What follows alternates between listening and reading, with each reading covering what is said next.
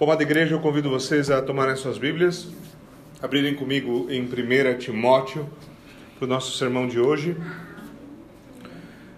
Nosso sermão hoje, segundo trecho do capítulo 4 de 1 Timóteo. Na semana passada nós vimos a abertura desse capítulo. Na abertura desse capítulo nós ouvimos um pouquinho sobre a exortação de Paulo sobre a apostasia, ou contra a apostasia. Apostasia é um problema real, é algo que nós enfrentamos na igreja, é algo que nós, provavelmente, se você passou o tempo suficiente na igreja, você já, é, já deu de cara com isso, já viu pessoas apostatando. E Paulo tem exortações importantes sobre isso, ele faz isso então no, nos primeiros versículos, certo? Então, após a sua exortação inicial, ele continua agora dando atenção às diretrizes necessárias a Timóteo para que ele conduza a igreja em Éfeso. Então, nosso texto de hoje estende-se do versículo 6 ao versículo de número 10. Então, 1 Timóteo, capítulo 4, do versículo 6 até o versículo de número 10. Convido vocês a ouvirem a palavra de Deus com atenção e com fé, e assim diz o Senhor. Expondo essas coisas aos irmãos, você será um bom ministro de Cristo Jesus, alimentando com as palavras da fé e da boa doutrina que você tem seguido. Mas rejeite as fábulas profanas e de velhas caducas. Exercite-se pessoalmente na piedade, pois o exercício físico tem algum valor, mas a piedade tem valor para tudo, porque tem a promessa da vida que agora é e da que há de ver. Fiel é esta palavra e digna de inteira aceitação. Pois é para esse fim que trabalhamos e nos esforçamos, porque temos posto a nossa esperança no Deus vivo, Salvador de todos, especialmente dos que creem. Amém. Senhor, nós oramos pela iluminação do Teu Espírito, oramos para que o Senhor nos dê entendimento e não somente isso, para que o Senhor também aplique a Tua palavra conforme lhe apraz. Nós pedimos a tua bênção sobre a pregação da palavra, sobre os ouvidos e corações que a recebem, por Cristo Jesus. Amém. Vamos, irmãos, mais uma vez, um sumário do texto. Nós ouvimos uma exortação contra a apostasia. Paulo termina sua exortação e volta diretamente ao seu ponto principal: direcionar Timóteo no seu ministério em Éfeso. Ele diz que Timóteo será um bom ministro se ele fizer algumas coisas. Primeiro, ele deve alimentar os irmãos na sã doutrina. Ele deve alimentar os irmãos na mesma doutrina que ele mesmo segue. Timóteo deve se apegar a esta doutrina, por um lado, mas por outro lado, ele deve rejeitar fábulas e superstições que ameaçam dividir a igreja. Essa outra daquelas coisas que, se você está há tempo suficiente na igreja, você já viu igreja se dividindo por questões menores, por certos entendimentos esquisitos, por algumas coisas que as pessoas insistem, uh, insistem em manter.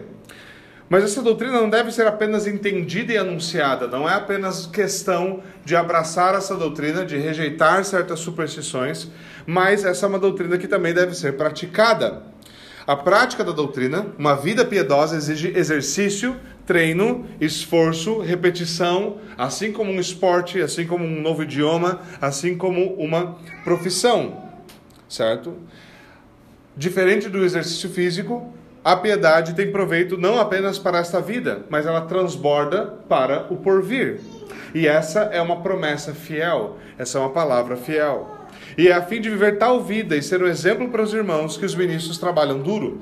E eles o fazem, pois a sua esperança não está na sua recompensa terrena, não está no seu prestígio, sua esperança está no Deus vivo, o único que é capaz de salvar homens. Então, Paulo ele elabora esse, esse raciocínio aqui voltando à sua, ao seu tema principal. Paulo ele parte da sua exortação contra o falso ensino, contra a apostasia e apresenta um grave contraste entre os falsos mestres e um bom ministro. Então, note que nesses primeiros versículos é isso que ele faz. Primeiro ele fala de um falso mestre. Os falsos mestres têm certas características. Os falsos mestres ensinam a doutrina dos demônios e o seu resultado é apostasia e condenação. Desse lado, os falsos mestres. Eles ensinam doutrinas de demônios E o resultado da sua doutrina é apostasia e condenação. Por outro lado, os ministros fiéis alimentam os irmãos com a sã doutrina. Essa sã doutrina tem origem no próprio Deus. E o resultado dessa sã doutrina é piedade, a piedade que conduz à vida eterna. Certo? Então você tem o contraste. Falso mestre, bom ministro. A origem dessas doutrinas, falso mestre, origem nos demônios, o bom ministro, origem na palavra de Deus. Certo? O, o falso ensino conduz à impiedade, à apostasia. A sã doutrina conduz à piedade. Um leva à condenação, o outro leva à vida eterna. Paulo ele apresenta isso de maneira muito clara. E agora ele fala, então, Timóteo, você entendeu o que é um falso mestre, agora você precisa entender o que é ser um bom ministro. Não que Timóteo não soubesse, mas ele estava encorajando Timóteo e direcionando ele na, no momento provavelmente muito difícil do seu ministério. Então esse é o grave contraste. Então aqui Paulo ele passa a enfatizar o papel de um bom ministro de Cristo Jesus. Ele diz que Timóteo deve expor, instruir e ensinar os irmãos em verdades da Escritura. Isso é importante porque, em outras palavras, isso quer dizer que um bom ministro deve ensinar doutrina. Um bom ministro deve ensinar doutrina. O seu papel é expor a verdade divina de uma maneira compreensiva, de uma maneira que seja captada e de uma maneira que possa ser vivida. Maneira que possa ser vivida. Esse é um ponto muito importante. Esse é um ponto muito importante para nós termos sempre em nossa mente uma parte importante do ensino, porque às vezes nós damos de cara com o ensino eh, teológico, com doutrina, com teologia, nós falamos, oh, isso aqui às vezes é um tanto cansativo. Tem coisa técnica, tem certas distinções, tem certos contrastes, tem certos, sabe? Às vezes daqui a pouco do nada sai uma palavra latina, aí alguém insiste em citar o texto grego, e você fica. E claro, é possível que o ensino seja completamente árido por causa disso. É possível que sermões sejam transformados em meras palestras. Você senta ali e você é, recebe um monte de informação que pode ser colocada num caderno de notas, mas que não se aplicam em nada na sua vida. É possível que isso aconteça. Então, muitas vezes a reação é: eu não quero ensino técnico, teológico, doutrinário. Eu quero ensino prático. Prático. Certo? E há um problema quando nós distinguimos essas coisas dessa forma, porque veja, como Paulo faz nesse texto, ele une essas duas coisas. Boa vida depende de do, boa doutrina. É necessário que haja ortodoxia, o um ensino correto, para que haja ortopracia, a vida correta, a conduta correta. As duas coisas são importantes. As duas coisas são importantes. Então nós devemos lembrar disso, porque hoje, se nós formos falar da igreja em geral, a igreja é marcada por não gostar de ouvir sobre doutrina. Volte e meia você lê na, na internet ou ouve alguém falando, não, não gosto desse negócio de doutrina porque doutrina divide. A verdade divide. A verdade divide. Não há jeito. Não há como escapar disso. E a vida também divide. Quer ver? Pega a sua vida piedosa e tenta viver ela no meio de um monte de gente impiedosa e vê o que, que vai acontecer. Ou ela vai unir e alguém vai abandonar o seu caminho e se juntar ao outro, ou ela vai dividir porque alguém vai dizer: Eu não quero viver em comunhão com isso. Qualquer um dos dois lados. Isso é natural. Agora, em dias como os nossos, então, no qual a igreja não gosta de ouvir sobre doutrina, sermões, os sermões são muito peculiares. Então você tem uma grande cena de stand-up fora, certo? Secular. Os teatros hoje não tem mais nem teatro. Hoje tem basicamente só stand-up, só comédia feita. Isso hoje é, é uma grande figura. E, pe e, peculiarmente, muitos dos sermões parecem exatamente a mesma coisa. Parecem séries de stand-up. Você assiste o sermão, você ri o tempo todo. Parece só que faltou cobrar o ingresso para ir ver, certo? O novo show de stand-up do pastor fulano de tal. Qual é o problema com isso? O problema é que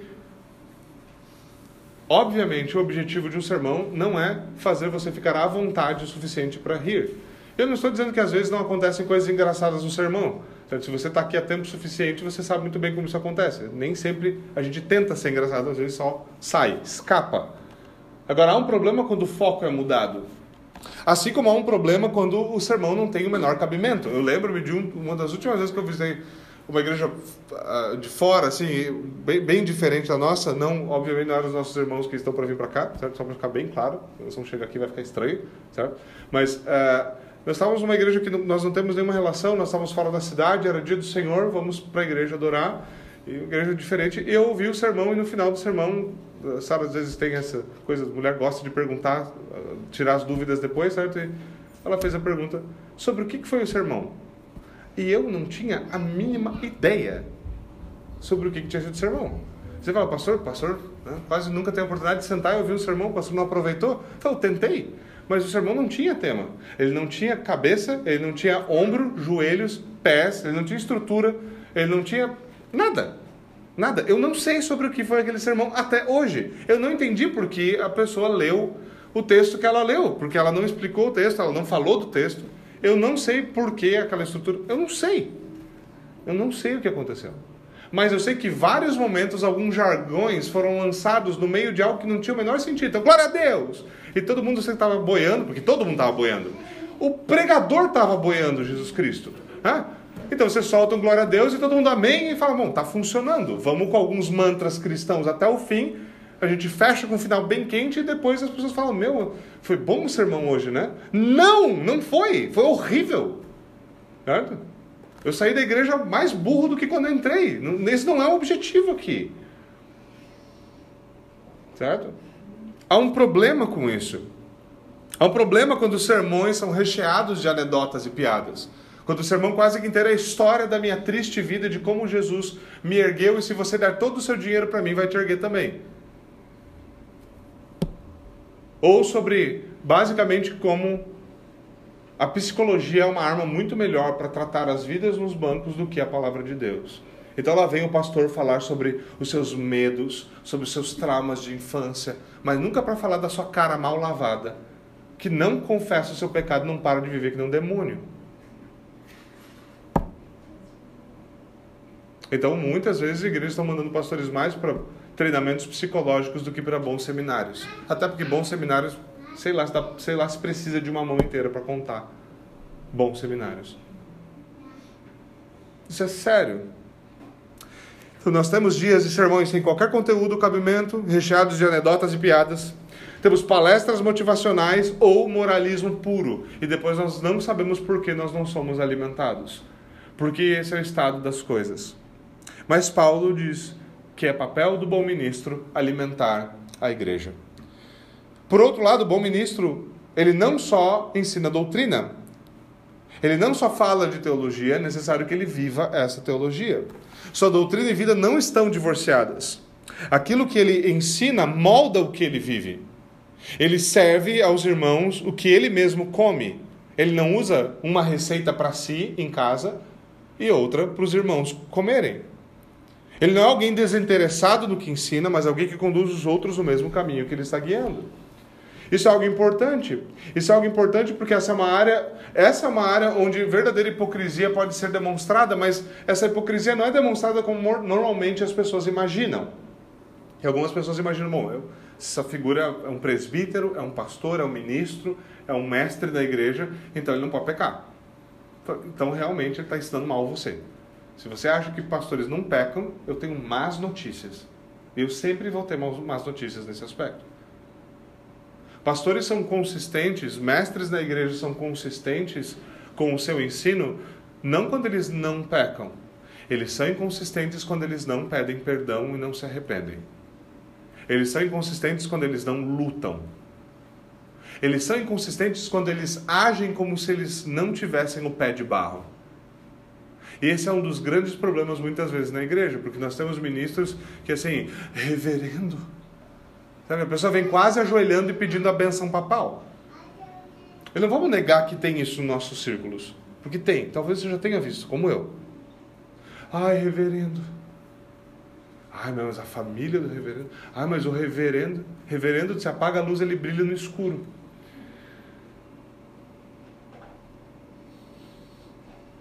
Há um problema sério com esse tipo de, de raciocínio, porque isso demonstra o quê? Que a nossa doutrina está muitas vezes incorreta. E a vida acaba sendo incorreta também.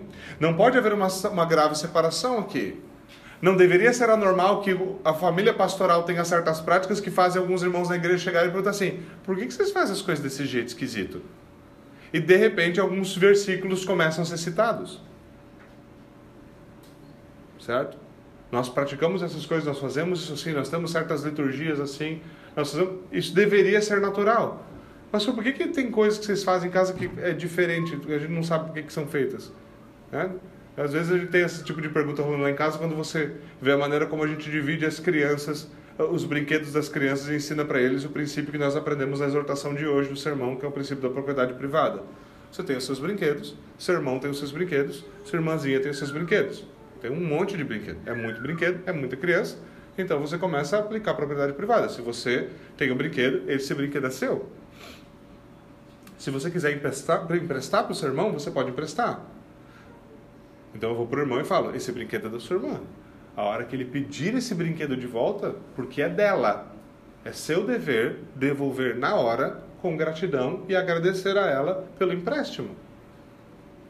Mas eu, como pai, não vou exigir que o mais novo tenha acesso ao brinquedo que não é dele só porque ele é mais novo.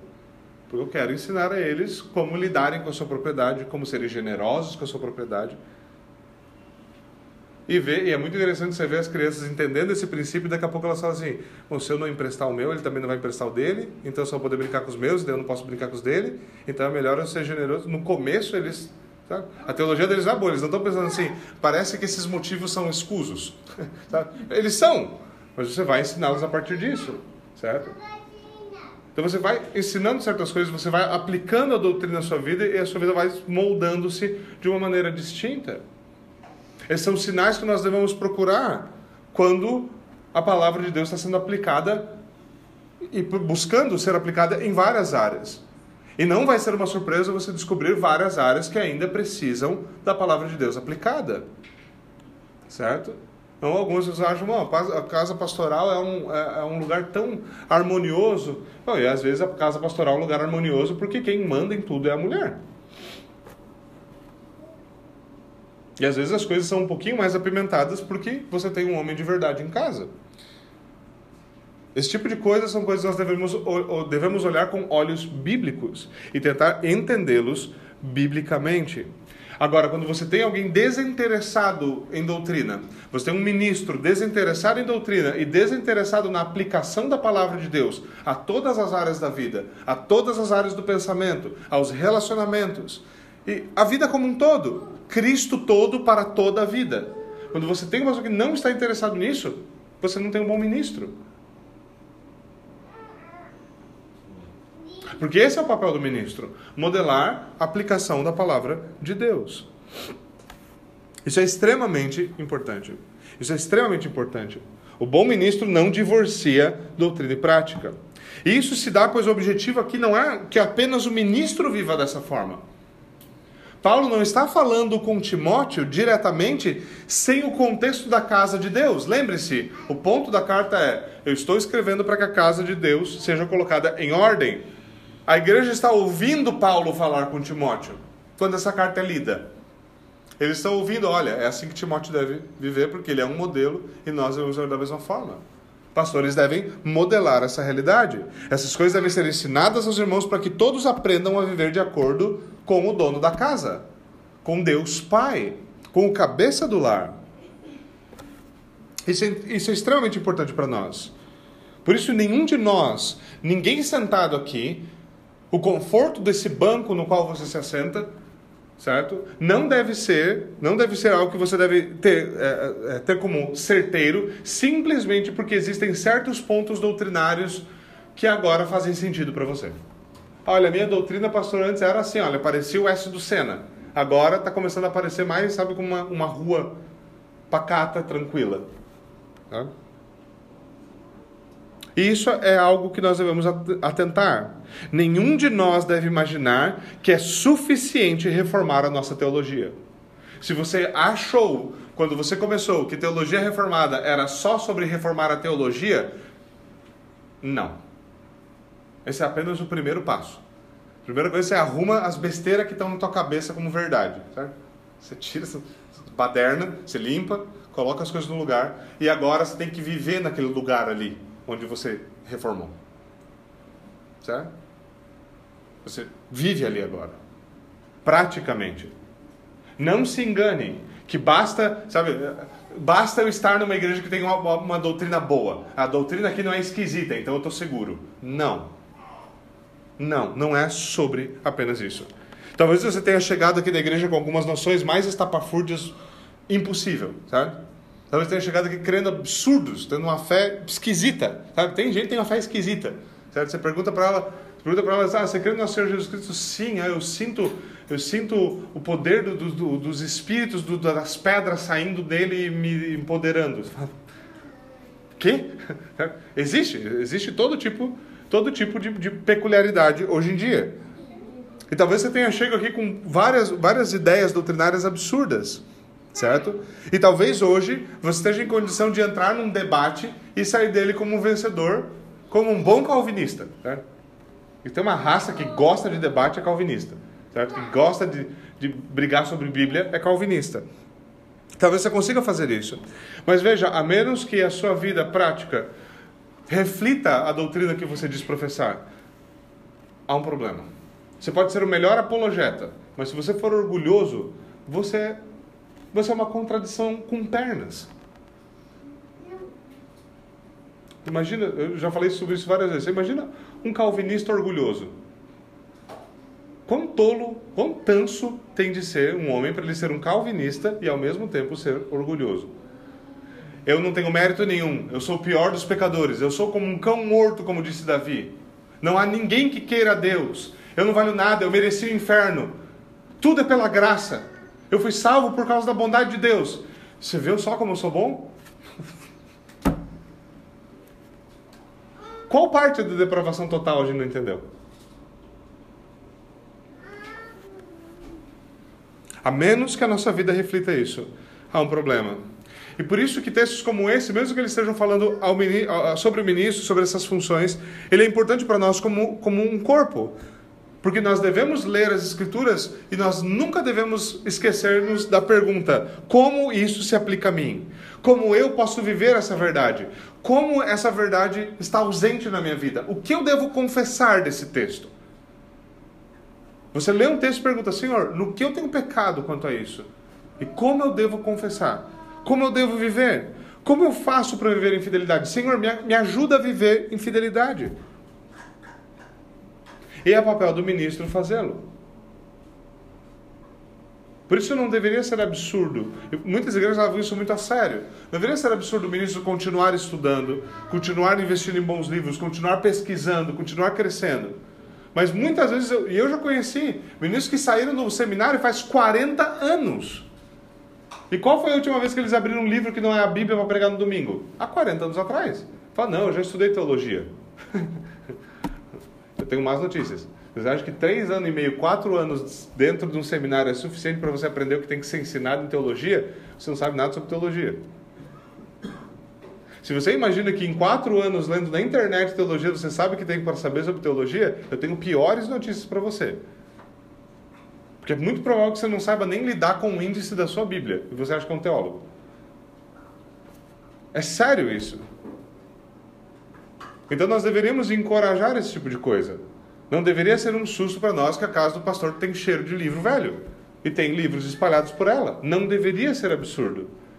E nós deveríamos incentivar esse tipo de coisa para que futuros pastores, porque como todo mundo sabe, pastor também morre, futuros pastores também tenham esse tipo de ímpeto de continuar pesquisando, de continuar crescendo para que eles tenham melhores condimentos, melhores uh, ingredientes para alimentar a igreja. Veja, meus irmãos, como é o caso de vocês, nem todo pastor é um, um gênio brilhante que consegue ter um monte de ideia magnífica e ficar trazendo para a igreja. Boa parte da gente só são bons papagaios, que vão ler bons autores e tentar não plagiar demais para não ser processado, com o objetivo de que vocês tenham que comer. E não há vergonha nisso. A não ser que você realmente plagie, aí há vergonha. Mas você entende o que eu quero dizer? É necessário que nós aprendamos. Para que nós possamos ensinar. É necessário que nós continuemos crescendo para que toda a igreja continue crescendo. Isso é extremamente importante. Agora, Paulo ele fala, é necessário então que haja esse apego à, à doutrina, não somente intelectualmente, não somente a, a, a doutrina é, é, dita, mas também feita, não somente falada, mas também praticada. Mas, mas o ministro ele não apenas se apega à boa doutrina, ele rejeita absurdos. Ele não apenas se apega o que é bom e tolera o restante, não, ele se apega o que é bom e rejeita outras coisas. Por exemplo, as fábulas profanas e de velhas caducas. Certo? Esse é um comentário de passagem de Paulo, eu vou explicá-lo, uh, tentar explicá-lo uh, razoavelmente. Primeiro, primeira coisa, quando Paulo fala em fábulas, Paulo ele não está atacando o uso de fábulas por si só. Então, volte e meia, principalmente uh, no movimento do, da, da, educação domiciliar ou na educação clássica, mesmo que seja escolar, você tem pessoas com medo de fábulas, ensinar fábulas para os seus filhos certo? Porque tem uns negócios meio, sabe? Do nada tem uma lâmpada mágica, sai um cara azul que é fumaça, certo? E, e você tem esse tipo de coisa. E o que me faz pensar que muitas vezes esses pais nunca leram a Bíblia. Se você lê a Bíblia, tem uns negócios lá que é meio esquisito, sabe? Mas que é a mais pura realidade. Nós vivemos no mundo e por causa da nossa mentalidade moderna, nós gostamos de pensar que a gente tem, sabe tudo. A gente sabe, a, gente consegue tirar o brilho e a glória das coisas dizendo: "Ah, isso aqui é só isso aqui". Então você vê um avião voando e você fala: "Ah, olha, cara, que coisa incrível. Olha, nós estamos no ano 2022 e a gente tem aviões. A gente viaja para outro lado do mundo em poucas horas. Coisa que era impossível. Falar, ah, mas isso é porque a gente domina física, a gente domina uh, isso, a gente domina aerodinâmica, a gente domina. E, e a gente gosta de, de, tirar a glória das coisas, de diminuir as coisas, dizendo, ah, é nada mais do que isso. Isso não é nada mais do que isso. Mas nós não devemos perder essa visão gloriosa das coisas, porque, pela graça de Deus, nós aprendemos como algumas delas funcionam. Afinal de contas, nós ainda vivemos num lugar mágico onde a penicilina é um fungo que mata doenças bacterianas.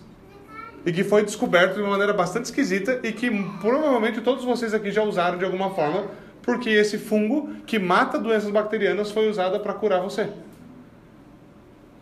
De coisas que hoje são muito simples, mas que antes da descoberta da penicilina matavam facilmente. É nesse mundo que você vive. É nesse mundo que você vive.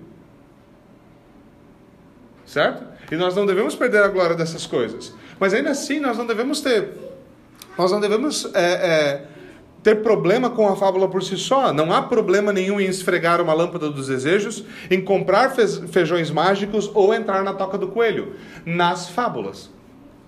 Você deve saber qual o sentido das fábulas é exemplificar para nós certos princípios da vida real que nós podemos aplicar. Certo? Nós devemos saber como viver isso. Agora, existem coisas que são verdadeiramente superstição, coisas que são tolas e que muitas vezes começam a se espalhar na igreja, superstições, fábulas tolas, não no livro, na vida real, e que devem ser rejeitadas, porque se elas tomam tração na igreja, muitas vezes elas levam ao quê? Elas levam à divisão.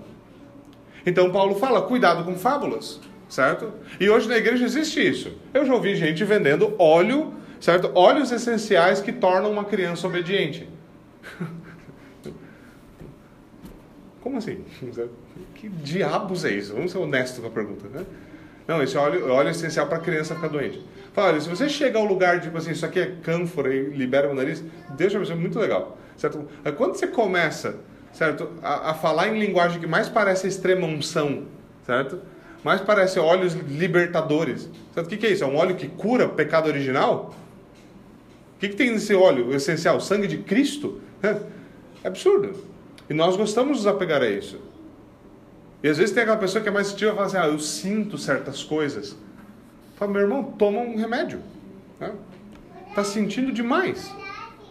Certo? Mas às vezes a gente deixa essas coisas correrem soltas e isso é um problema. Certo? E Paulo deixa claro que nós devemos ser cuidadosos com isso. Agora, muitas pessoas não gostam da linguagem de Paulo aqui porque ele soa capacitista e misoginista, certo? Como assim velha caduca? Você é capacitista. Como Paulo ousa? Como assim velha? Que Paulo está falando mal das velhinhas? Certo? Como assim Paulo faz isso? Isso é uma das coisas que eu gosto das escrituras, é porque elas não falam no nosso tom, elas falam no tom que é natural.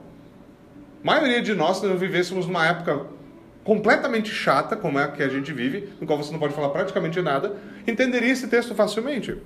Mas lembre-se que no próximo capítulo, Paulo ele vai dizer o seguinte: trate as mulheres mais velhas como mães e as mais jovens como irmãs, com toda pureza. Honre as viúvas que não têm ninguém para cuidar delas. Esse era o ensino de Paulo sobre as mulheres mais velhas.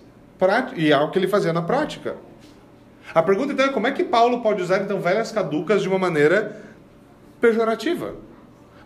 A explicação para isso deveria ser simples. E eu não sei por que, agora comentaristas têm que comentar isso e no passado eles não precisavam. Você pega um comentário antigo e ninguém tinha dúvida sobre por que Paulo estava fazendo isso. Porque é óbvio. Paulo não está dizendo que todas as velhas são caducas, ele está dizendo que existem pessoas que, que agem como se fossem velhas caducas. E é contra isso ele, ele faz uma exortação.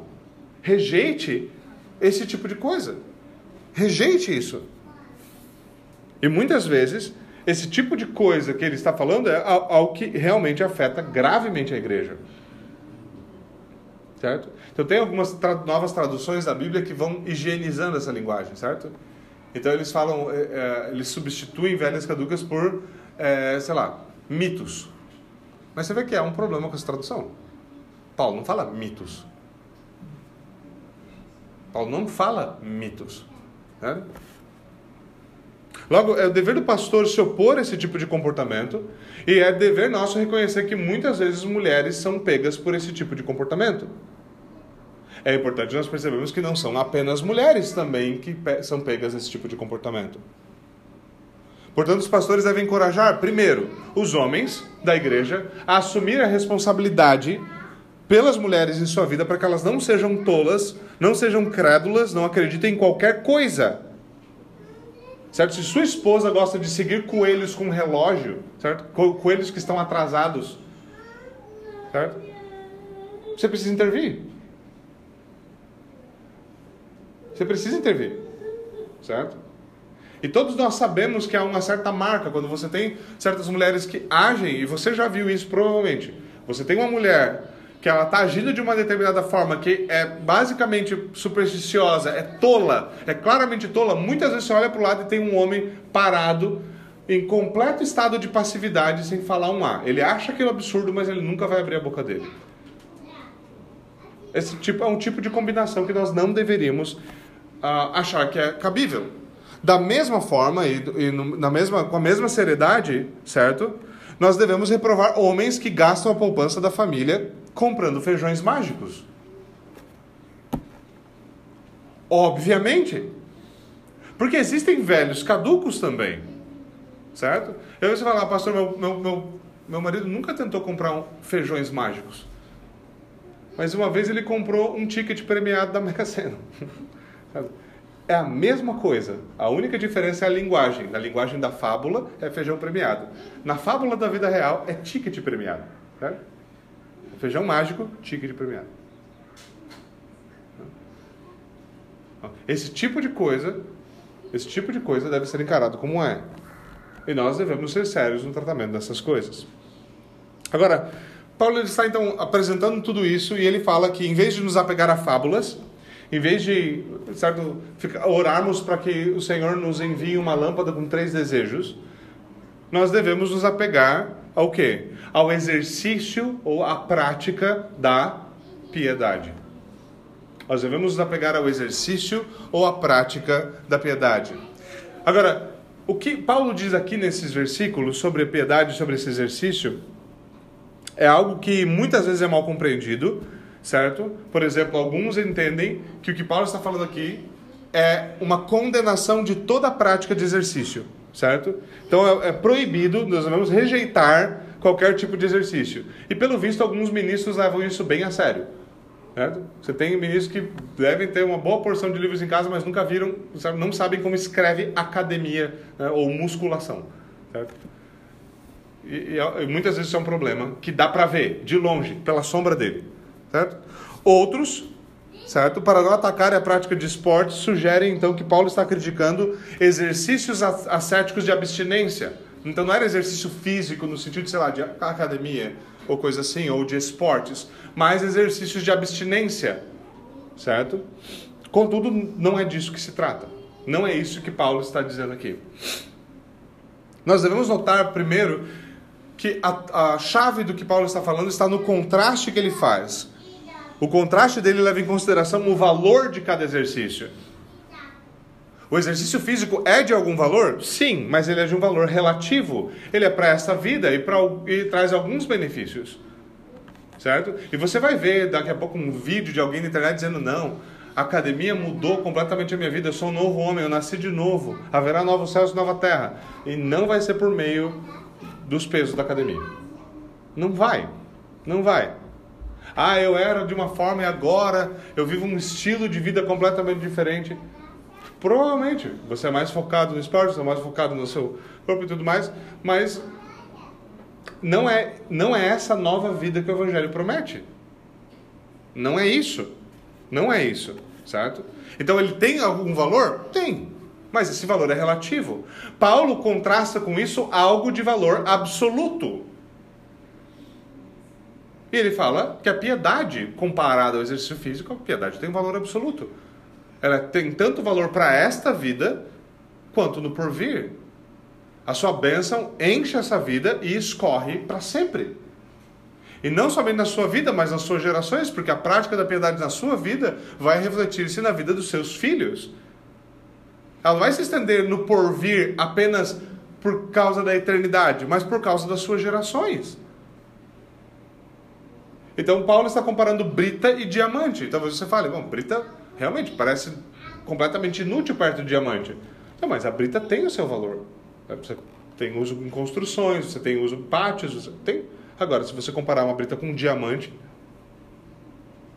o contraste de valor deve ser compreendido como é, certo?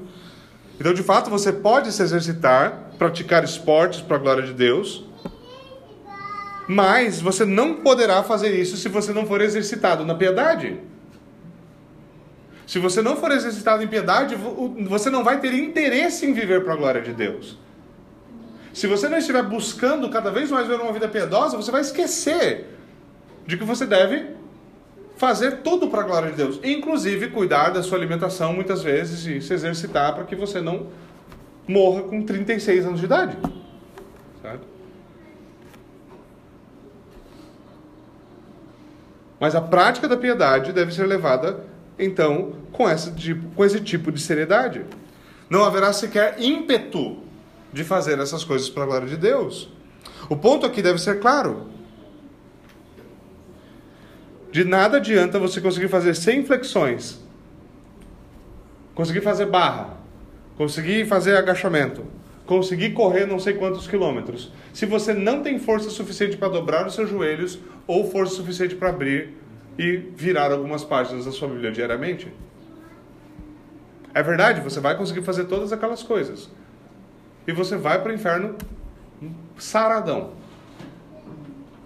O que é completamente inútil. Paulo diz: essa palavra é digna, é digna de total aceitação. Não se esqueça. Por que você cuidaria da sua saúde física e não cuidaria da sua saúde espiritual? Por que você, é mais, por você seria mais cuidadoso com tomar suplementos do que com suplementar sua cabeça oca com a palavra de Deus? Porque muitas vezes nós somos mais cuidadosos da nossa alimentação porque a gente tem medo que o nosso coração pare, mas não está nem aí se a nossa vida espiritual está simplesmente, certo? Vivendo num deserto, sem água, sem pão e sem nada. Paulo está chamando a atenção para o tipo de prioridade que nós temos e para o tipo de valor que nós damos às coisas. E eu sei, muitas vezes nós deslizamos porque nós não percebemos o quanto nós estamos valorizando certas coisas. E de fato, eu não estou aqui condenando o seu cuidado com a sua saúde, o seu cuidado com os seus exercícios e com coisas assim que são boas. Também não estou condenando você que não faz exercícios. O que eu estou dizendo é, essas afeições, essas prioridades deveriam estar em ordem.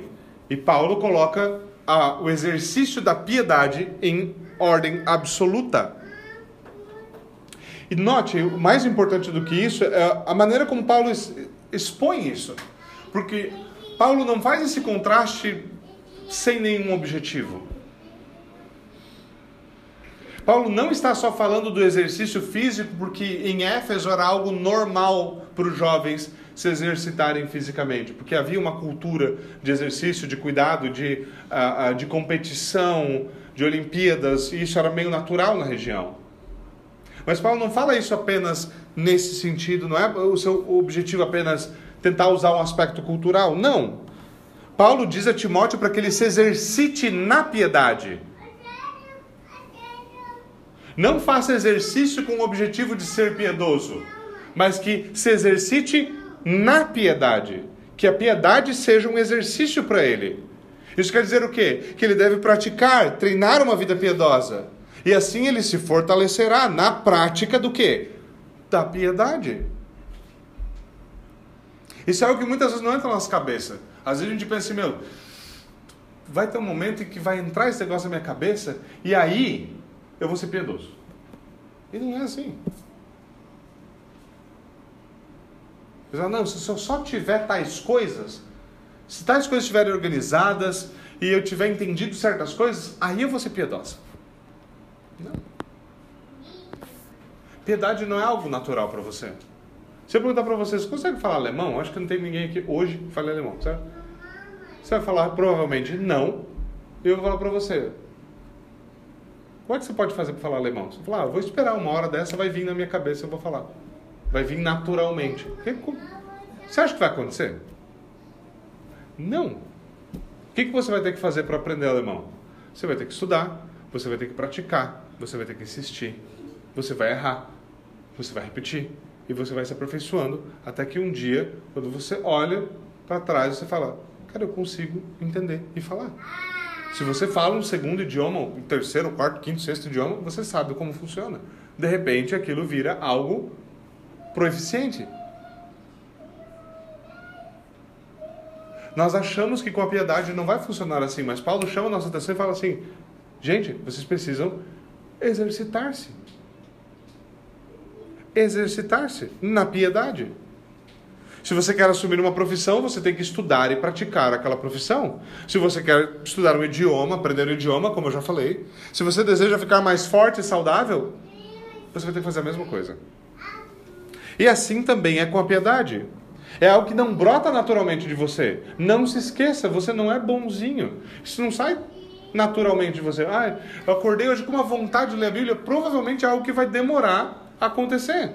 Você vai ter que ler, acordar de manhã, lembrar-se, colocar um post-it lá na, na, geladeira, se esforçar, ler a Bíblia todo dia, até que um dia você levanta e fala assim: Eu vou ler a Bíblia. Você fala: Olha só, o que aconteceu? Prática. Eu não estou dizendo que a fé cristã é algo que você simplesmente assume por praticá-la.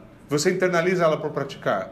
Eu estou dizendo que uma vez tendo fé, o que você vai fazer é caminhar dia a dia e você deve se exercitar para caminhar cada vez mais longe. E é assim que nós vemos muitas transformações na nossa vida, se você parar para pensar é assim.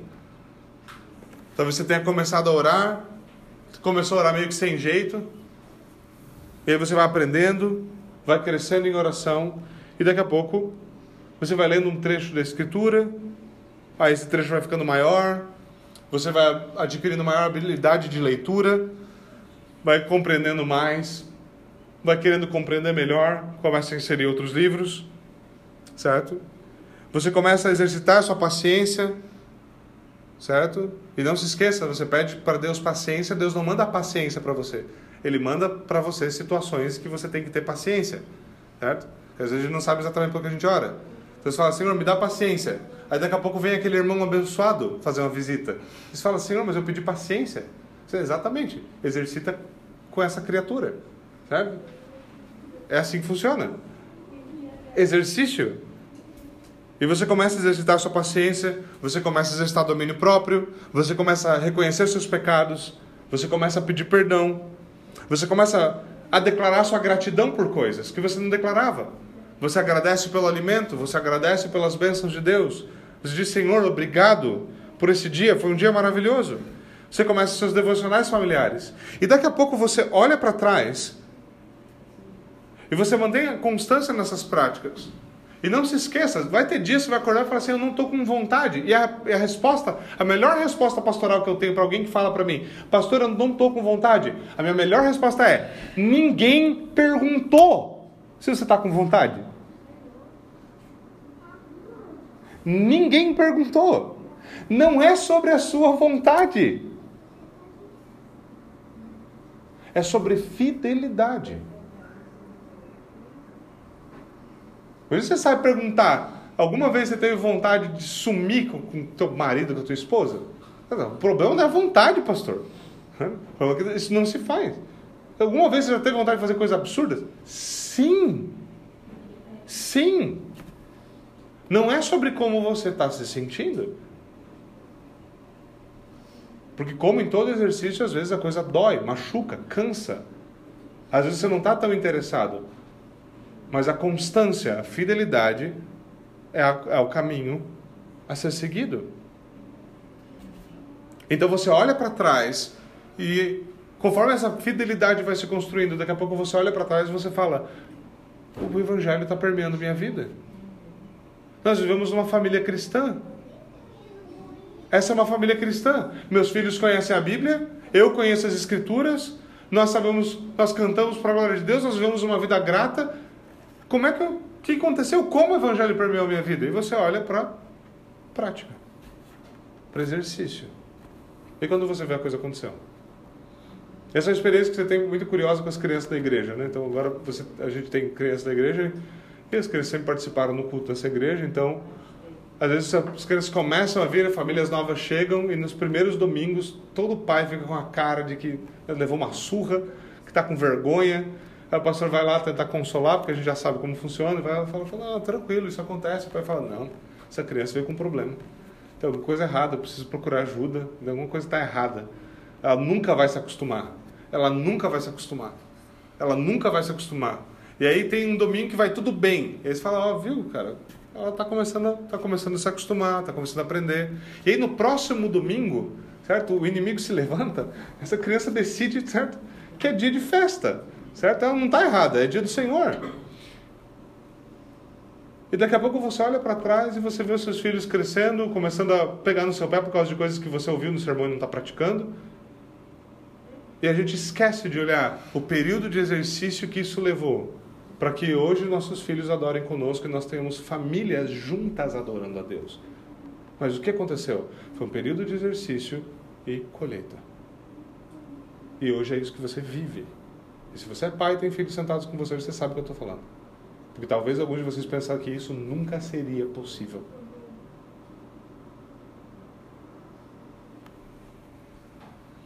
E assim nós olhamos para trás, e a graça de Deus abunda no, trans, no, presente, ela vai transbordando, seus frutos vão se espalhando, não só nos seus dias, para as suas gerações, e quando você viu, o Evangelho permeou a nossa vida inteira. Paulo exorta Timóteo: exercita-te na piedade. Exercita-te. Olhe isso como exercício, como algo que você está fazendo para se aperfeiçoar, para ficar cada vez melhor, para que você cresça, para que você se fortaleça e seja um homem fiel. Paulo ele vai encerrar esse trecho então dizendo que é por causa da sua esperança no Deus vivo que os ministros do Evangelho tanto trabalham e se esforçam. Fala, é por isso que nós nos esforçamos. É por isso que ele trabalha tão duro. Ele está lembrando Timóteo: Timóteo, o ministério é trabalho árduo. O ministério é trabalho árduo. Se você está nesse negócio imaginando que você pode se encostar, preparar um sermão meia-boca no domingo, viver de qualquer jeito e tocar a sua vida, não vai dar certo. Não vai dar certo. Ele lembra Timóteo que o ministério é um trabalho duro. Não é suficiente aprender por três anos algumas coisas e simplesmente viver de renda disso para o resto da sua vida. Não é suficiente aprender certas práticas litúrgicas e nunca mais mudar em nada, nunca mais crescer em nada.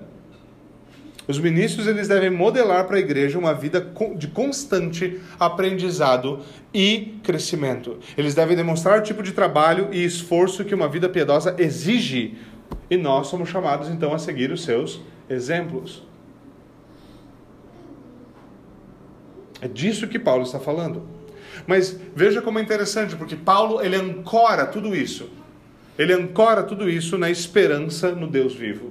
Ele fala: Nós fazemos tudo isso, nós sofremos. E lembre-se, é Paulo falando: Nós sofremos.